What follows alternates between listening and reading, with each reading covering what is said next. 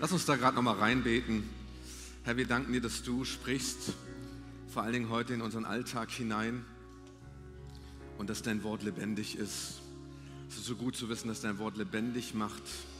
Auch all das, was in uns tot ist, all das, was in uns Fragen hat, vielleicht einige Dinge, die uns abgestorben sind. Du willst Dinge heute neu lebendig machen. Wir danken dir für dein Versprechen, dass du suchst, beziehungsweise du, dass, dass wenn wir suchen, Herr, dass wir dich finden werden. Herr, dass du auftun wirst, Herr, wenn wir anklopfen. Herr, wir wollen unser Herz ganz weit aufmachen für dich und wollen gucken, Herr, dass du in uns Raum gewinnst. Halleluja, in deinem Namen. Amen. Vielen Dank an das Lobpreisteam. Ja.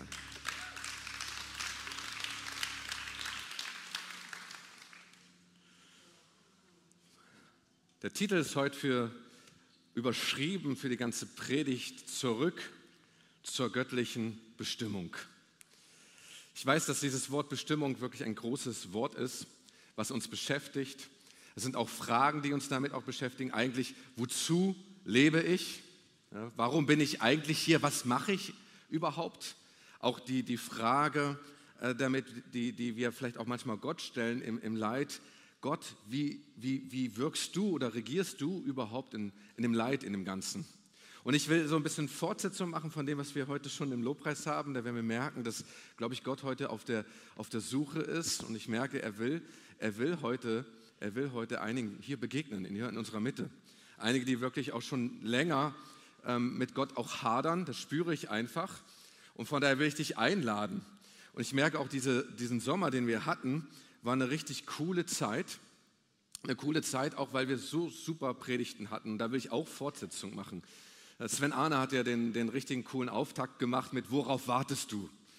So, und ich, äh, dann hatten wir coole Predigt auch von Katrin Kölmer, dann hatten wir von Matthias Florek, ähm, dann von Loreen, dann hatten wir auch ähm, eine super Predigt hier von Christoph über Gnade letzten Sonntag.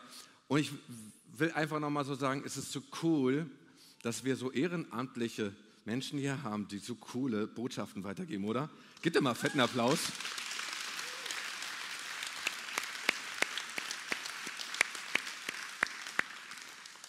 Ich denke nur an, an Sven Arne mit, mit der Salbung von einer dicken Suppe. Ja. Oder, oder ich meine, was war das für ein Ansatz von Christoph mit Gnade? Ein ganz anderer Ansatz einfach gewählt. Und es ist spannend, wie Gott wirkt. Und manchmal äh, machen wir den Fehler, dass wir Prediger und Predigten vergleichen. Dass wir sagen, der hat das besser auf den Punkt gebracht und der hat mich mehr angesprochen. Äh, Gott wirkt durch alle Predigten und jeder hat seine eigene Salbung, durch die er wirkt. So, wie sagt ähm, Sven Arne mit seiner dicken Suppe-Salbung. Ja.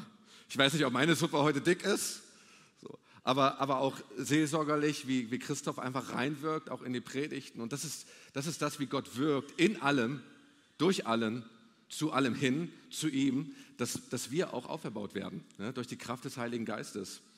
Und ähm, was, was mir so bewusst geworden ist, wir wissen so viel über den Glauben. Wir wissen so viel über Gott. Wir haben schon so viel gehört.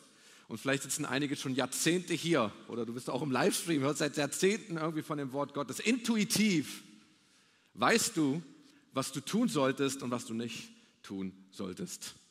Und wir nehmen das irgendwie alles auf. Und manchmal passiert es das auch, dass wir über dem, was wir tun sollen, was wir nicht tun sollen, über die ganzen Regeln, das einfach alles überlagert, was das Eigentliche ist.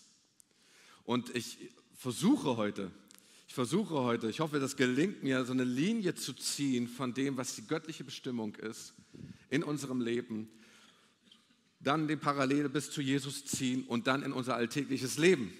Also von daher wird es eine Art eher Kompendium, einfach mal zu gucken, eine Zusammenfassung von dem, was wirkt, wo es wirklich, was ist die Grundlage dessen. Wenn ich aber jetzt nochmal kurz zurückspule zu dem, dass wir so viel über Glauben wissen, dann denke ich immer an das Beispiel von Erziehung. So, wenn wir, wenn, wenn Eltern ihre Kinder erziehen. Und wenn ich einfach daran denke, an diese ganzen vielen Regeln. Ja, du sollst die Hand nicht auf die Herdplatte fassen. So, du sollst deine Hand nicht zwischen Tür ne, zwischen Autotür und irgendwie, was weiß ich, der A-Säule halten. Keine gute Idee. Ja, du sollst nicht nach 22 Uhr äh, wieder äh, nach Hause kommen, sondern möglichst davor. Du sollst nicht in das Auto fremder Leute steigen. Das sind so alles Regeln, die wir aufgenommen haben in unserer Erziehung. Und äh, irgendwann wird das Kind zum Pubertier. Ich habe das auch selber bei mir erlebt. Und dann fragt sie, hat Mama wirklich gesagt? Stimmt das? Was passiert eigentlich, wenn ich das wirklich tue? So. Ne, ich, ich, war, ich war, ich, ich weiß nicht, ob ich das schon mal erzählt habe, ich meine, in der Jugend habe ich das erzählt, ich, ich war fünf oder sechs und meine Schwester war vier und es war brutal. Ich wusste nicht, ich, ich wusste, man darf nicht mit, mit seiner Hand auf, auf ein Bügeleisen fassen. Und ich wollte wissen, was passiert und habe meine Schwester überredet, das zu tun. Es wohnt nichts Gutes in uns. so, und als das passiert ist, frage ich mich selbst, wie das überhaupt passieren konnte. So, ne? so als Fünfjähriger. Aber manchmal Dinge, die wir nicht verstehen und denken, was passiert denn eigentlich, wenn wir die Regel einfach so, so über, übertreten? Und, ähm, und die Fragen kommen, wenn wir eigentlich die Folgen von diesen Regeln überhaupt nicht verstehen. Manchmal haben wir auch den Grund überhaupt nicht verstanden, warum diese Regeln eigentlich da sind. Den Grund weiß ich heute, meine Eltern, hey, die, die, die hatten mich lieb und die haben mich immer noch lieb. Ich hoffe, deine Eltern auch. Ja, und die, die, hatten, die hatten irgendwie die Vision von dir, dass du groß wirst und das in einem Stück.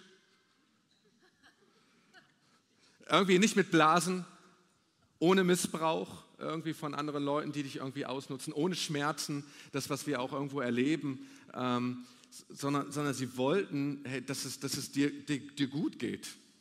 Und allein diesen Grund zu verstehen, hilft ja auch schon sehr viel, dieses Grund der Liebe. Manchmal wissen wir, manchmal hat man mir auch gar nicht erklärt, was für Folgen passieren können. Natürlich wollten unsere Eltern immer gar keine Angst machen.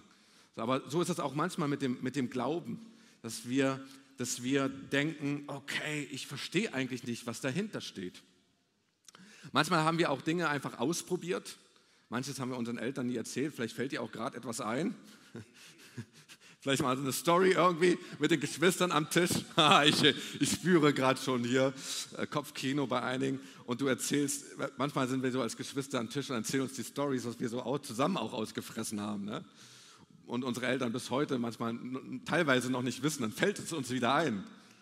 Und dann gibt es auch ein paar Dinge, die wir über die Erziehung ähm, einfach auch lernen und einfach aufnehmen. Und jetzt bin ich ja selber äh, dreifacher Familienvater und weitergeben. Und manchmal merkt man, wenn die Kinder warum fragen, dass man selber eigentlich gar nicht verstanden hat, warum es diese Regel gibt. Ich denke auch gerade an eine Geschichte, dass ähm, äh, eine, eine, eine, Mutter ihrem, ihrer Tochter weitergegeben hat, wie sie zu kochen hat. Musste bestimmte Töpfe dann nehmen und dann umfüllen und so weiter und so fort. Und sie hat das ihrer Tochter wieder beigebracht. Und irgendwann fragten die äh, drumherum äh, die Kinder, ja, warum machst du das so? Ja, ich weiß nicht, müssen wir mal meine Mutter fragen. Meine Mutter, dann haben sie die Mutter gefragt, ich weiß es auch nicht, müssen wir mal meine Mutter fragen. Sie lebte Gott sei Dank noch und sagte, was, ihr macht das immer noch so? Ich hatte damals nur diese Töpfe. Ich konnte es nicht anders machen.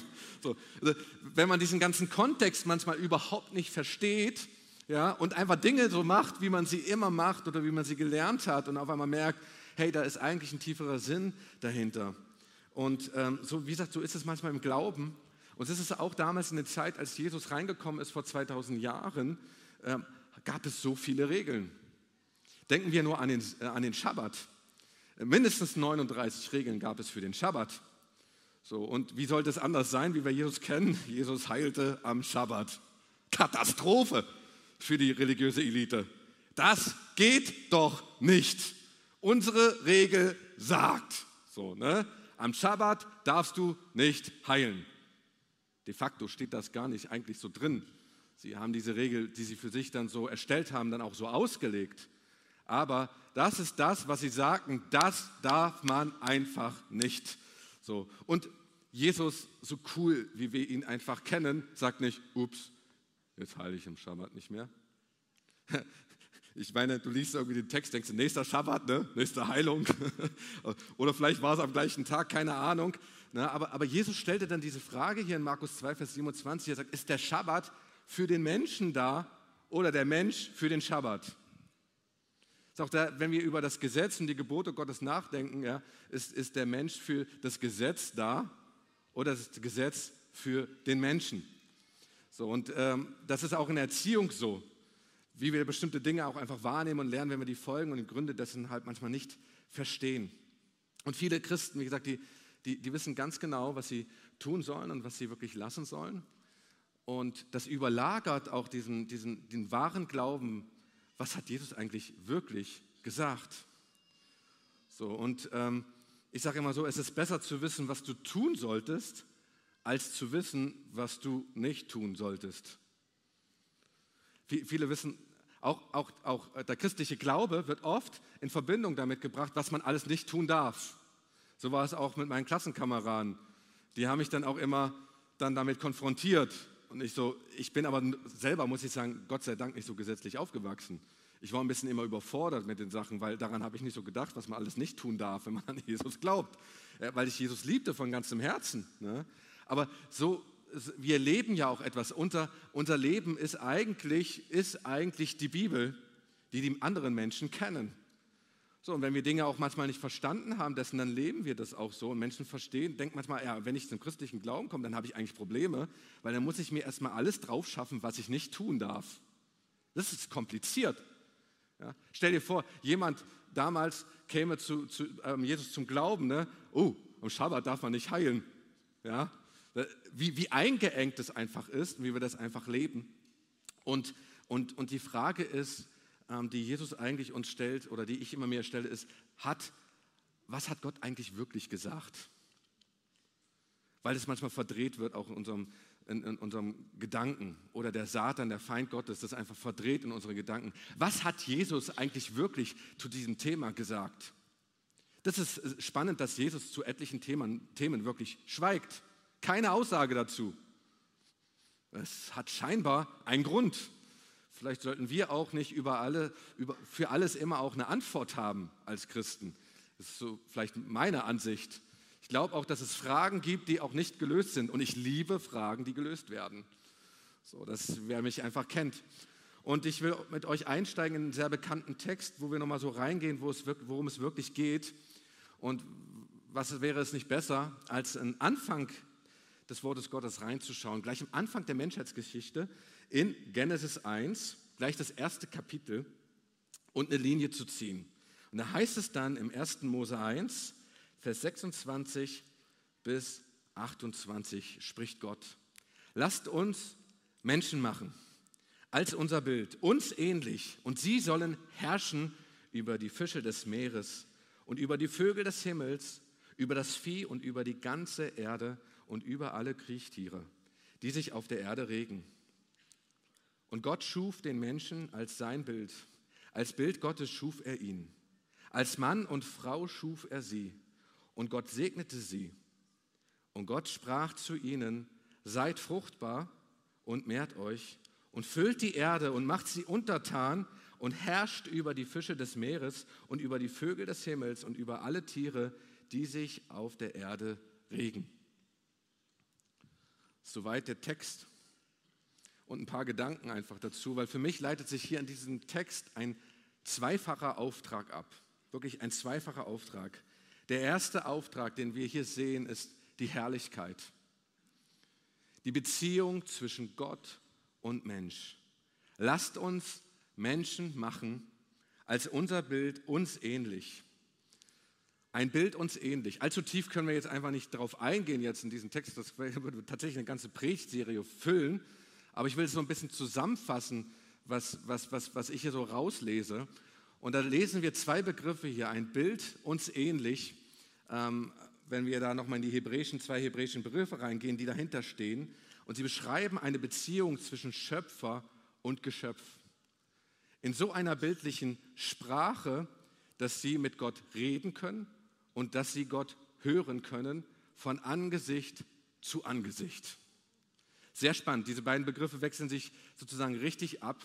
So auch im Felsenrelief als Abbildung, wie wir einfach auch sein sollen und sozusagen die Herrlichkeit Gottes einfach erleben in dieser Begegnung. Wir wissen das auch in Psalm 8, Vers 6. Gott krönt uns mit seiner Herrlichkeit. Ich habe mal so eine Krone mitgebracht. Also die Krone mir passt sie nicht ganz, meiner Frau passt sie. Sie hat gesagt, sie hat ein königliches Haupt. sie ist königlich geschaffen. So, ne? Ich versuche mal so die Krone aufzusetzen. Gott krönt uns mit seiner Ehre und mit seiner Herrlichkeit. Und dann äh, etwas Zweites, was, was Gott hier tut, oder ein zweifacher Auftrag ist die Herrschaft. Das heißt, die Herrlichkeit Gottes, die wir erleben aus dieser Beziehung, hineinzutragen in unsere Welt, in unseren Alltag. Das, das, das, das ist das, wofür wir eigentlich gerufen sind. Ähm, dann heißt es ja auch, ähm, seid furchtbar und mehret euch.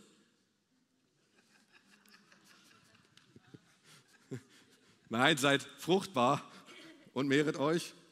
Ähm, viele sehen das als ein Auftrag. Für mich ist das ein Teilauftrag der Herrschaft, die wir weiterbringen sollen.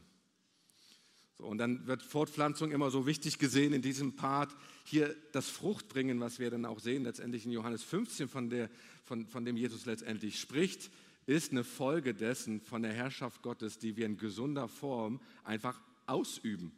Fruchtbar zu sein. So, deshalb nicht furchtbar zu sein, wenn es um Herrschaft geht, sondern fruchtbar zu sein. Ein Teilauftrag der Herrschaft Gottes.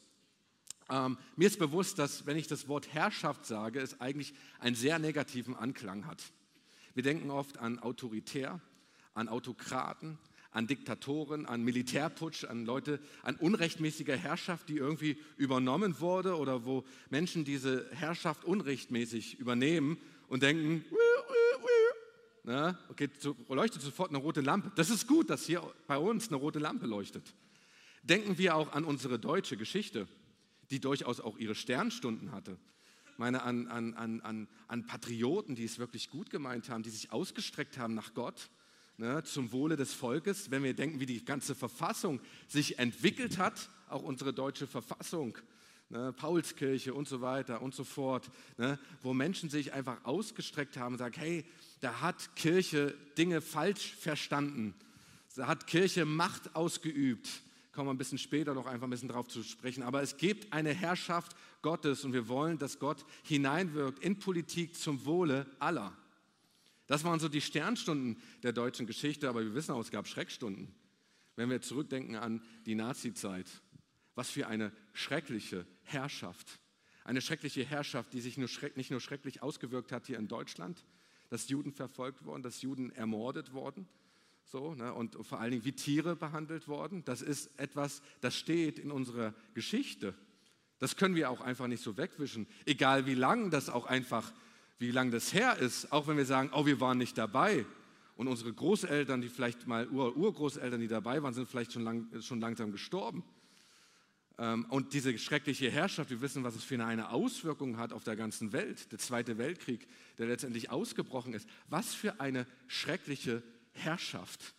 Und wir, wir wissen dann, der Führer, der, der von einem Reich spricht, das sich ausbreitet, was, was eine Katastrophe ist.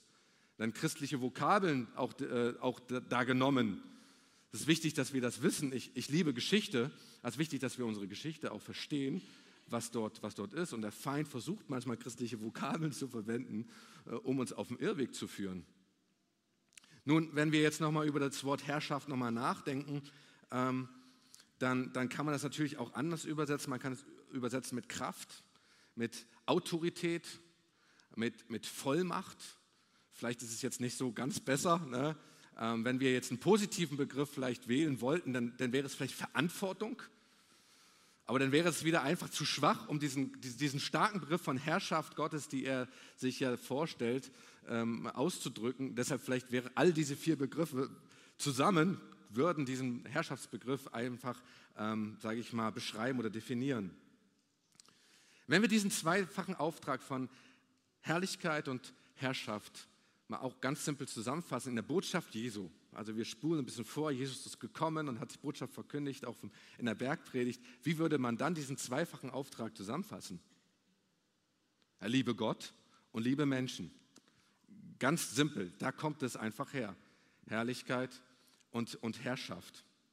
Und es ist ein großartiger Auftrag für uns Menschen. Und wenn wir so ein bisschen darüber nachdenken, allein über diesen zweifachen Auftrag, erkennen wir die Tiefe dessen, auch in diesem Paket. Nun ist eine Gefahr da, dass wir nur einseitig diesen Auftrag erfüllen. Denken wir an Herrlichkeit ohne Herrschaft. Herrlichkeit ohne Herrschaft ist genau das, ähm, wo es mich an eine Segne mich Kultur bringt, wo alles sich um ein, eine private Erlösung dreht. Wie geht mir gut? Gott segnet mich. Hauptsache meine Beziehung äh, mit, mit Gott ist irgendwie in Ordnung. Das ist das, wenn wir nur Herrlichkeit sehen ohne Herrschaft. Übrigens, das falsche Duplikat von Herrlichkeit ist Religiosität. So, dass wir denken, wir sind mit Gott connected, haben so ein paar christliche Floskeln. Ja, mit dem Herrn wird irgendwie alles gut. Ne? So, und die Frage ist, ist es wirklich gemeint, so wie du sprichst? Auch wenn wir sagen, ja, da bete ich und das wird schon wieder gut, ist es so gemeint, wie du sprichst. Tatsächlich dürfen wir Religiosität nicht mit Herrlichkeit verwechseln. Der, der zweite Auftrag, da ist auch eine Gefahr drin, Herrschaft ohne Herrlichkeit. Kommen wir in Schwierigkeiten, dann, wo ist das Problem? Macht. Selbst wenn du es gut meinst, selbst wenn du es gut meinst, bringst du andere und dich selbst auch in Schwierigkeiten. Das falsche Duplikat von, von, von Herrschaft ist übrigens Gesetz, Gesetzlichkeit. Wenn dich das Gesetz drückt, die Herrschaft des Gesetzes, wie der Römerbrief das beschreibt, in äh, Paulus, ähm, äh, bringt da so ein paar Sätze einfach rein, dann merken wir, oh, da ist die Herrschaft des Gesetzes und ist nicht mehr die Herrschaft in Herrlichkeit. Merkt den zweifachen Auftrag, wie der zusammenwirkt. Deshalb auch immer, wenn, wenn Jesus gefragt wird, was ist das wichtigste Gebot? Zwei Dinge. Und setzt die Leitplanken komplett für das christliche Leben. Weil entweder du fällst von der einen Seite des Pferdes oder von der anderen Seite des Pferdes. Und Jesus weiß das. Die religiöse Elite damals wusste das auch. Deshalb haben sie ihn gefragt. Manche ehrlicherweise, wie Nikodemus, der zu ihm nachts gekommen ist. Andere ihn natürlich, um ihn zu Fall zu bringen. Und da müssen wir unser Herz immer prüfen. Und dann gehen wir zurück an Adam und Eva, die den, den Garten hegen und pflegen sollten. Den wunderschönen Garten Eden. Auf dieser Erde und durften den Tieren Namen geben. Sie wurden gesetzt, wirklich um Herrschaft auszuüben, wie gesagt. Und ihnen wurde diese Krone aufgesetzt, bis zu diesem einen Moment, ja, wo die Schlange kam. Und dann, und dann war das vorbei. Haben sie die Krone, die Gott eigentlich aufgesetzt hat, abgegeben. Wenn wir das mal so äh, betrachten, eigentlich die Dornenkrone aufgesetzt, weil das heißt ja dann dort, das Feld ist bewachsen mit Dornen und Disteln. Sie wurden hier hinausgetan aus dem Garten Eden. Auch nochmal spannend darüber nachzudenken. Oh, es gab ein außerhalb des Garten Edens. Das heißt, scheinbar hat sich der Garten Eden auch ausgebreitet in der Herrschaft. Nur mal ein spannender Gedanke, einfach darüber nachzudenken. Aber sie wurden rausgetan so, und wir wissen, verflucht ist der Ackerboden, Dorn und Disteln. Später die Dornkrone Jesu, da kommen wir ein bisschen noch drauf. Ähm, und das Spannende, was wir hier auch lesen, einfach vielleicht mal kurz darüber nachzudenken, die Arbeit wurde mühselig. Die Arbeit wurde mühselig. Nun, nun denken viele, dass Arbeit nicht von Gott kommt. Ähm, und wird abgeleitet, dass Arbeit nicht göttlich ist. Ich sage das ganz bewusst auch heute, weil es ja einen Generationskonflikt gibt und wir merken, die heutige Generation, ich sage ganz bewusst nicht welche, wir lesen das vielleicht auch gerade überall, ähm, will irgendwie nicht mehr arbeiten. So. Ich kann dir sagen, Arbeit ist zutiefst göttlich. Ich kann diese Generation verstehen, weil sie hat eine Generation vorher gesehen, die sich überarbeitet vielleicht hat, zu viel gearbeitet hat, wo Arbeit auch überhaupt nicht in ihrer Bestimmung war, wo Arbeit zu, viel zu mühselig war und sie sagen, warum sollen wir dann arbeiten. Ich muss ja immer fragen, warum, warum prägt eine Generation einen Begriff oder eine Begrifflichkeit oder stellt sich gegen etwas? Muss ja irgendetwas beobachtet haben. Aber was ich hier reinbringen will, Arbeit war vorher schon da, ja, ist zutiefst göttlich und ist mühselig geworden. So. Ähm, für mich ist auch das so, ich glaube, dass wir im Himmel äh, arbeiten werden.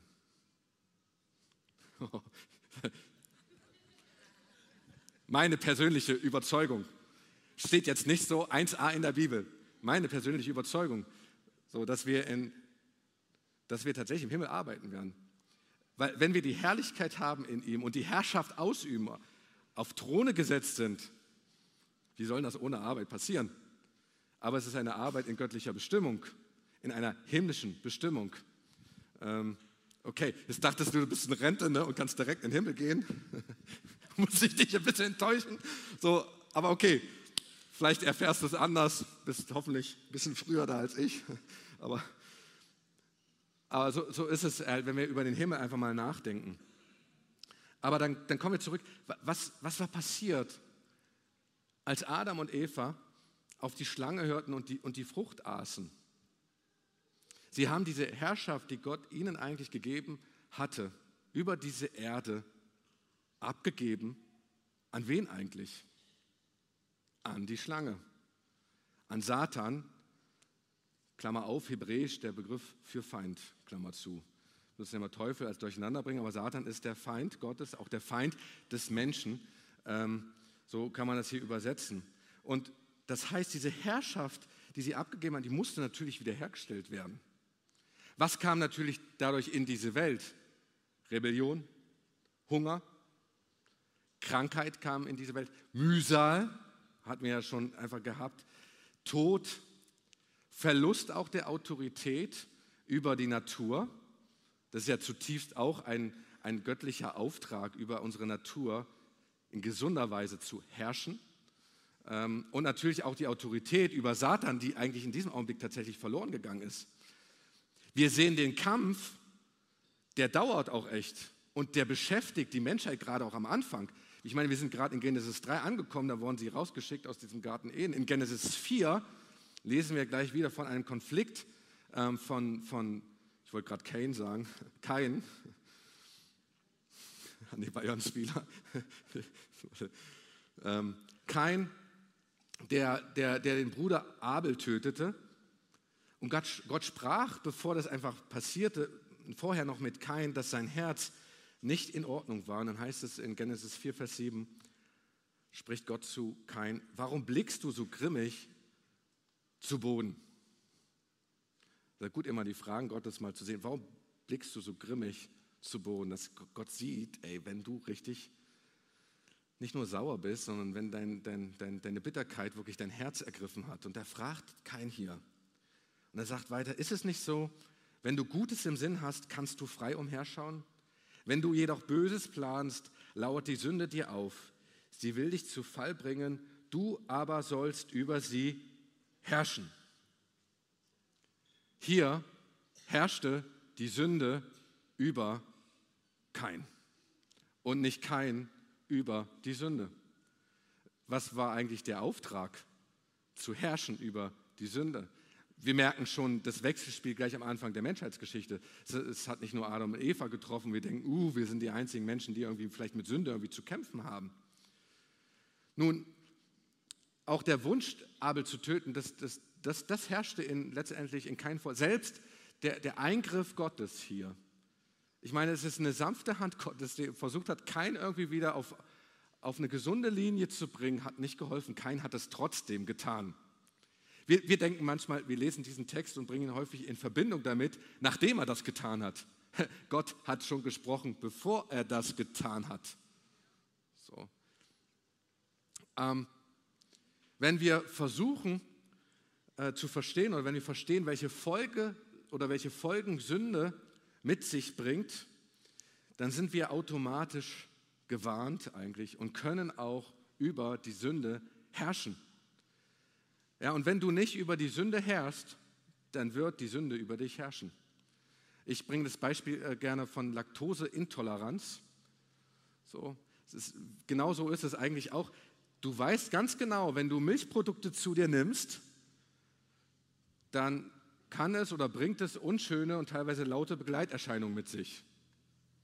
Du weißt ganz genau, wenn du dieses Eis nimmst oder wenn du dieses, diese Milch jetzt nimmst und dafür gibt es ja Tabletten, dann weißt du ganz genau die Folgen dessen. Du bist dir bewusst, du zahlst einen Preis dafür. So. Und so ist es auch mit Sünde. Wir zahlen einen gewissen Preis dafür. Viele wissen manchmal gar nicht für Folgen. Wir sagen auch Sexualität, dass es äh, die in, in Intimität gelebt wird, auch in der Ehe. Junge Leute verstehen das oft nicht, weil wir das Warum nicht erklärt haben. Da sind wir auch schuldig geworden, auch als Kirche. Wir sagen, das ist nicht gut, aber wir sagen nicht, warum es nicht gut ist. So viele junge Leute kommen dann irgendwann auf mich zu und sagen, oh, hätte ich das gewusst, jetzt sind mir die Augen aufgetan. Warum? So, und dann kann man Menschen wieder auf den geraden Weg bringen. Wenn Jesus nicht in deinem Leben herrscht, ist die Frage, wer oder was eigentlich in deinem Leben herrscht. Wer oder was eigentlich in deinem Leben König ist. Und dass der Mensch die Herrschaft an den Satan abgetreten hat, bedeutet auch eins, und vielleicht mag das den einen oder anderen wirklich schocken, ich habe das schon einmal gesagt hier, Gott regiert nicht überall hier in dieser Welt. Gott regiert nicht überall hier in dieser Welt. Ich weiß, dass es einige jetzt vielleicht aus den Latschen kippt, wenn wir auch bestimmte Lieder singen. Ich gehe gleich darauf ein, was, was ich damit meine. Aber allein die Tatsache, letzte Woche oder die letzten Wochen, wenn du irgendetwas getan hast, was, was Gott nicht gefällt, vielleicht fällt dir das auch gerade ein, vielleicht hast du es auch schon zu Gott gebracht. Allein diese Tatsache zeigt, Gott hat irgendwie da nicht in deinem Leben regiert. Auch für diesen Moment. Auch wenn wir so viele Krisenherde sehen, auch das, was gerade in Afrika passiert, wenn wir Hungersnöte sehen, wenn wir Kriege sehen, ist das der Wille Gottes? Es ist nicht der Wille Gottes, dass wir Krieg haben. Sein Wille ist Frieden. Sein Wille ist, dass Menschen nicht hungern müssen. Das ist die Frage, ist, ist dieser Augenblick, die, stellen wir den Augenblick oder das Land unter die Herrschaft Gottes, unser Leben tatsächlich unter die Herrschaft Gottes. Ähm, und, und wenn wir Dinge nicht tun, die in, die in seinem Willen sind, was machen wir dann? Sagen, sorry Gott, dass ich nicht in deinem Willen gehandelt habe.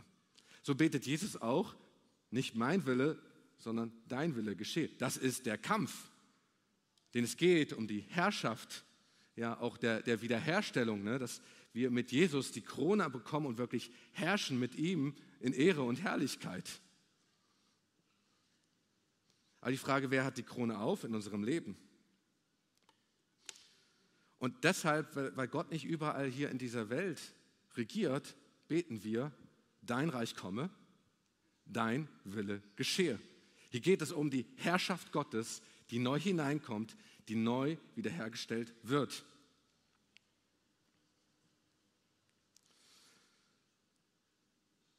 Wir, ich gucke ein bisschen auf die Uhr, alles schaffe ich heute nicht. Ähm, wir wissen, dass Gott handeln kann und handeln will. Auch wenn Jesus um Heilung bittet, dann fragt er, willst du geheilt werden?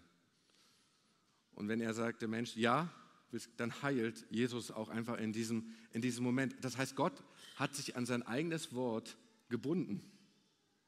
Das, das, ist, einfach, das ist de facto so. Äh, wenn, wenn, wenn, wir, wenn wir nicht in dem Willen Gottes handeln und Gott würde massiv irgendwie eingreifen, uns überfahren, das ist nicht Gottes Natur, weil er akzeptiert, dass du dich für oder gegen Gott entschieden hast. Das wollen wir manchmal gar nicht so begreifen. Das nimmt natürlich allen den Wind aus dem Segel, wenn wir immer denken, Gott ist an allem schuld. So, ne? Vieles können wir auch nicht erklären, sage ich auch so, aber wir müssen darüber nachdenken, hey, wo liegt es einfach an uns?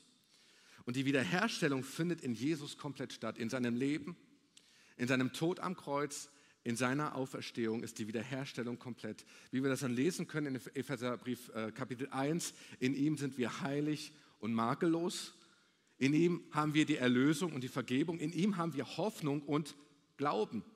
Das alles haben wir in Jesus, der uns wiederherstellt.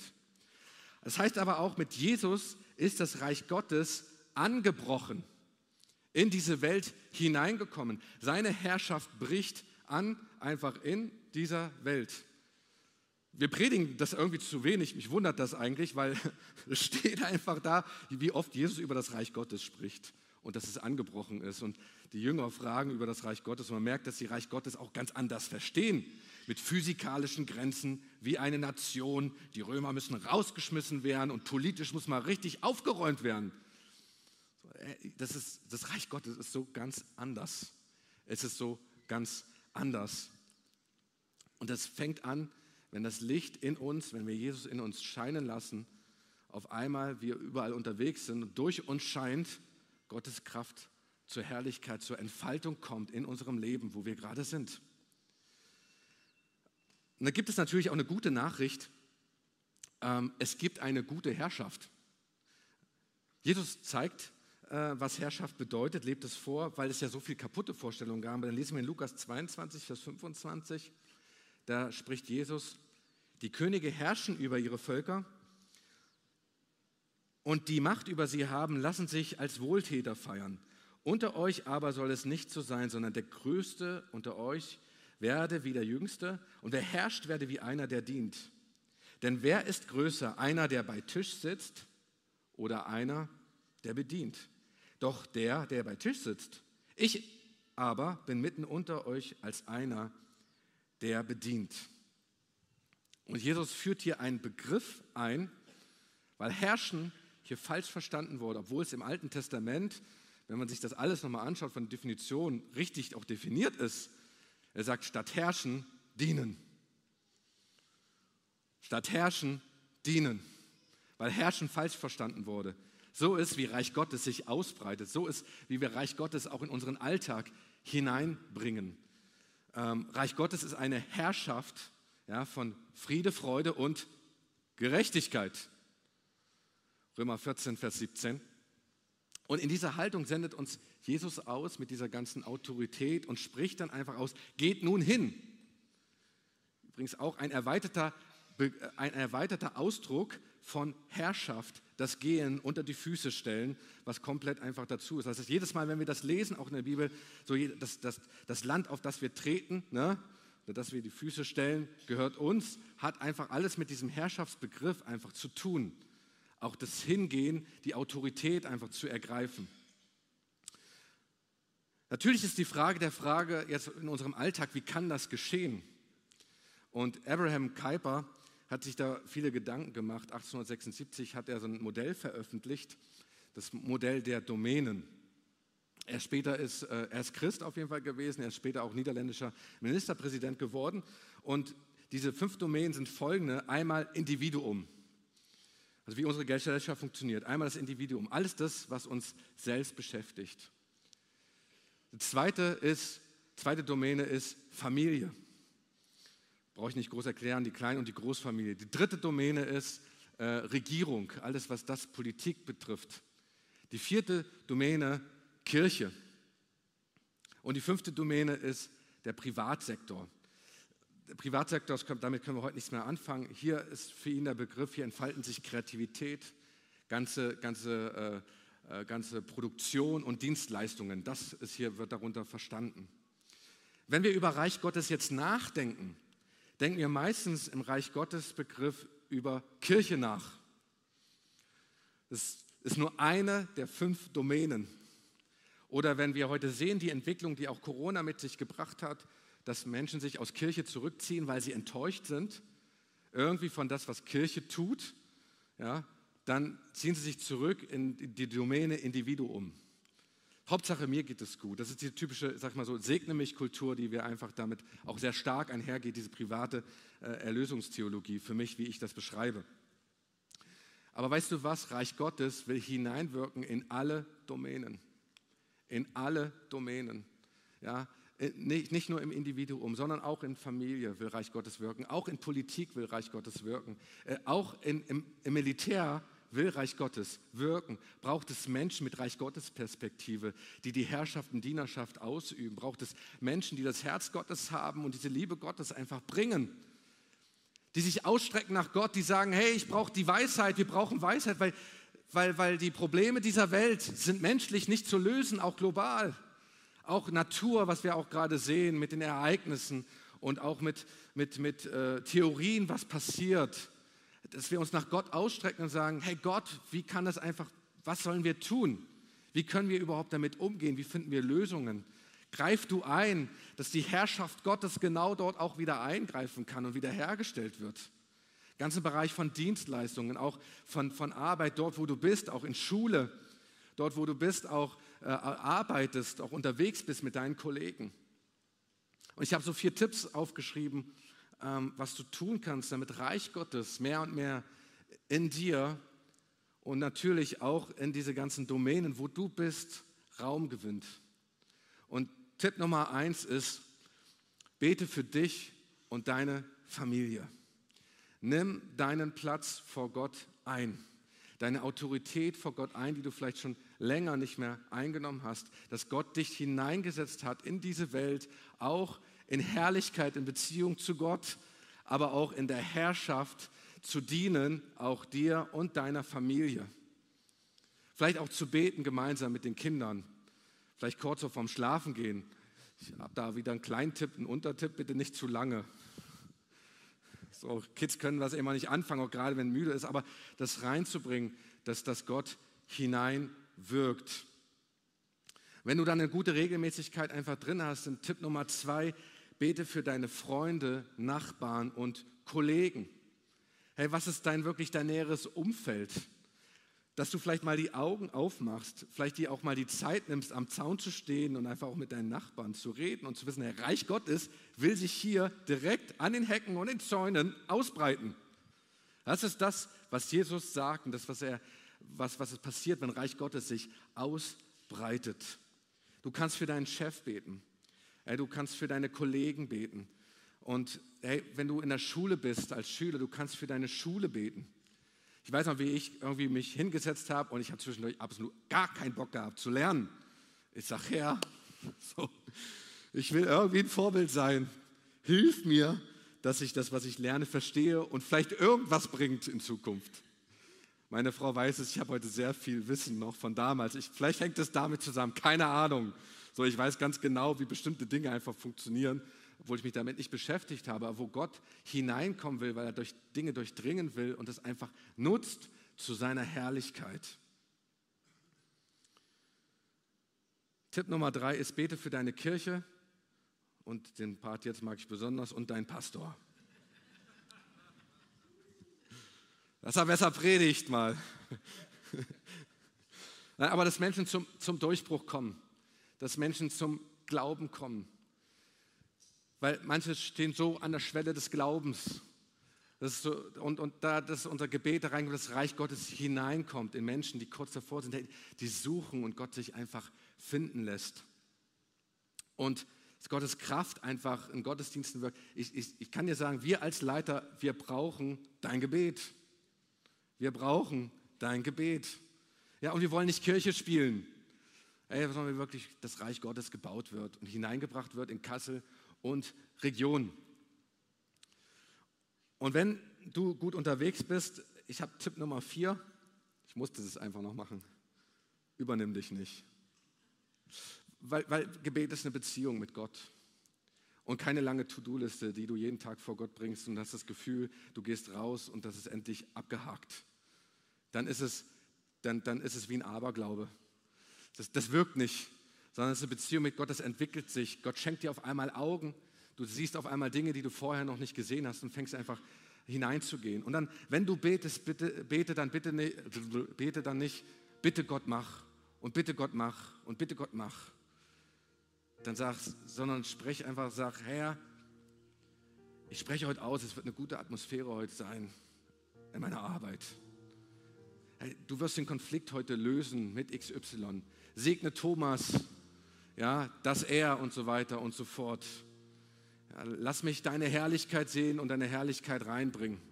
Wir haben so oft Bittgebete, aber sprech die Autorität, die Gott dir gegeben hat, einfach aus, dass die Dinge einfach passieren werden, auch in deinem Leben. So, und, und nimm das einfach. Auch das, das Vaterunser ist ja auch so, die Jünger hatten ja keine Ahnung, wie sie beten sollen. Sagen, Jesus sagt, wie wir beten sollen. Und Jesus sagt, wie sie beten sollen. Aber das ist so ein Tipp, einfach reinzugehen. Und die Frage will ich dir stellen, einfach ganz zum Schluss hier. Wo muss ich die Wahrheit und die Liebe Gottes in meinem Leben neu ergreifen? Wo gilt es, die Autorität Gottes in meinem Leben neu zu ergreifen? Wer oder was beherrscht mich? Manche haben nie angefangen, in der Autorität Gottes überhaupt zu leben, Schritte hinein einfach zu gehen ganz ehrlich, manchmal auch als Christen haben wir uns doch eher zurückgezogen, anstatt hineinzugehen. Wir haben christliche Schulen gebaut, damit unsere christlichen Kinder auf die christliche Schule gehen können. Wir haben Kindergärten gebaut, christliche Kindergärten, damit unsere Kinder in die christlichen Kindergärten gehen können.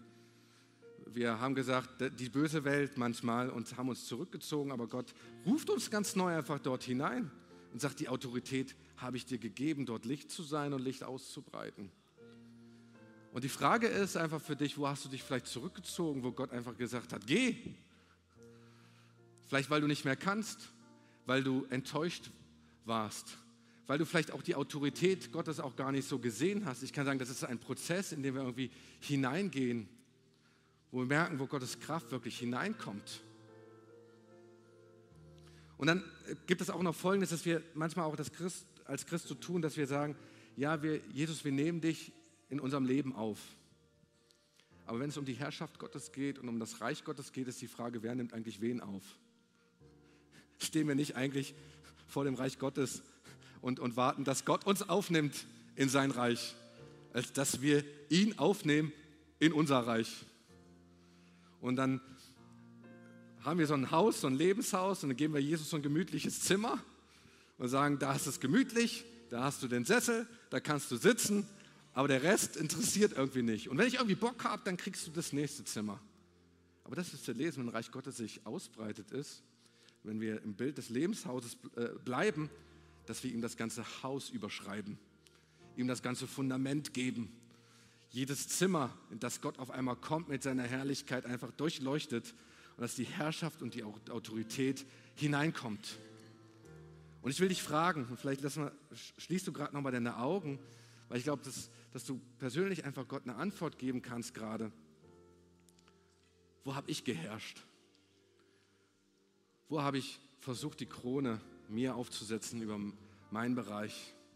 Wo habe ich die Krone Gottes, der Ehre und der Herrlichkeit abgelehnt?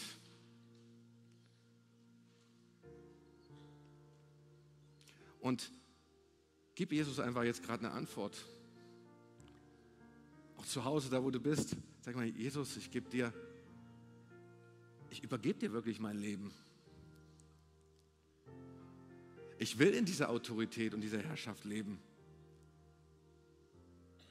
Sorry, Herr, dass ich das einfach manchmal nicht genommen habe. Sorry, dass ich vielleicht auch zu faul war, anstatt dich zu suchen eine Lösung zu finden für meinen Alltag, wo du hättest hineinwirken können in mein Arbeitsumfeld. Halleluja.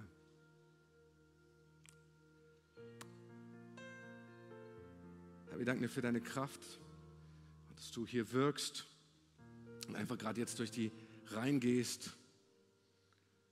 Herr, du willst wiederherstellen und du willst heilen. Heiliger Geist, es tut uns leid, wo wir einfach unseren Willen getan haben, wo wir nicht deinen Willen getan haben. Wir geben auch alle Ich-Bezogenheit da, wo wir uns auch einfach zurückgezogen haben, auch auf uns selbst. Wir wollen es dir ganz neu geben und ganz neu weihen.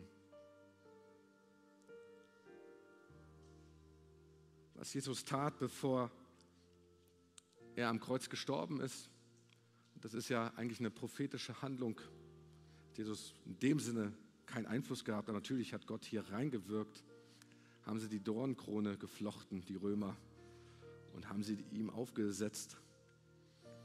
Die Dorn und Disteln damals, die mit, der, mit Adam und Eva, wo sie auf einmal damit zu kämpfen hatten. Und Jesus trägt diese Last.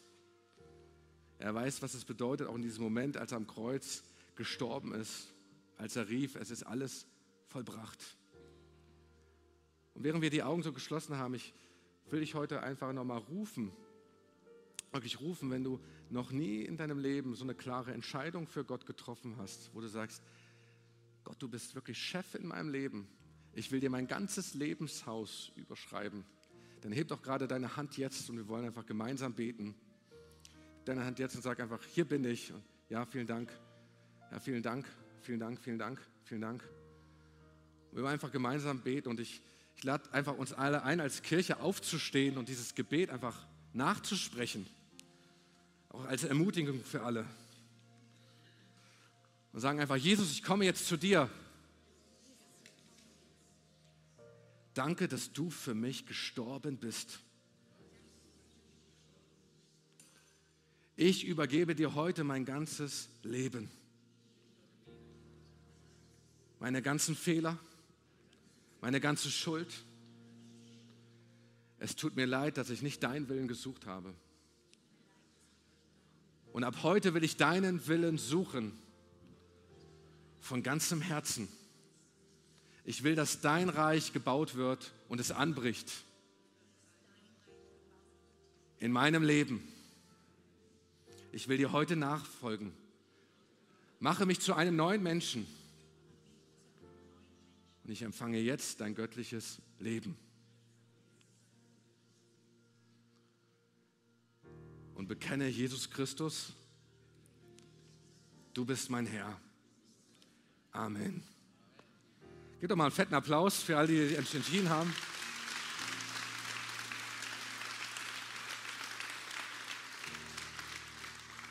Das ist ein bedeutender Augenblick. Und ich will dich segnen auch, gerade wo du persönlich auch hast, boah, ich will mehr die Autorität Gottes erleben in dieser Woche. Und so spreche ich den Segen Gottes einfach aus. Der Herr segne dich und behüte dich. Er lasse sein Angesicht über dir leuchten und sei dir gnädig. Der Herr erhebe sein Angesicht auf dich und gebe dir seinen Frieden, dass du erlebst, was es bedeutet, die Autorität Gottes auszuleben, überall, wohin du gehst und auch zu erleben, was es bedeutet, ein Diener zu sein. Amen.